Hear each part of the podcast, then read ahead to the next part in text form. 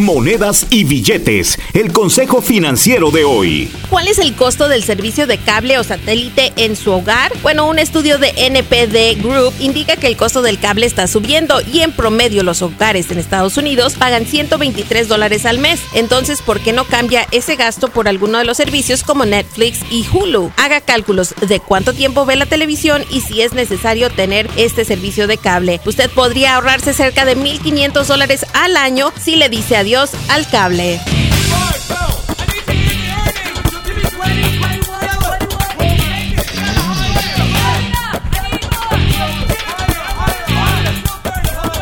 Julie Garza no es consejera financiera, solo comparte información recaudada de diferentes medios y en algunos casos utilizada por ella misma. Para ayuda profesional con sus finanzas, visite un consejero financiero con licencia.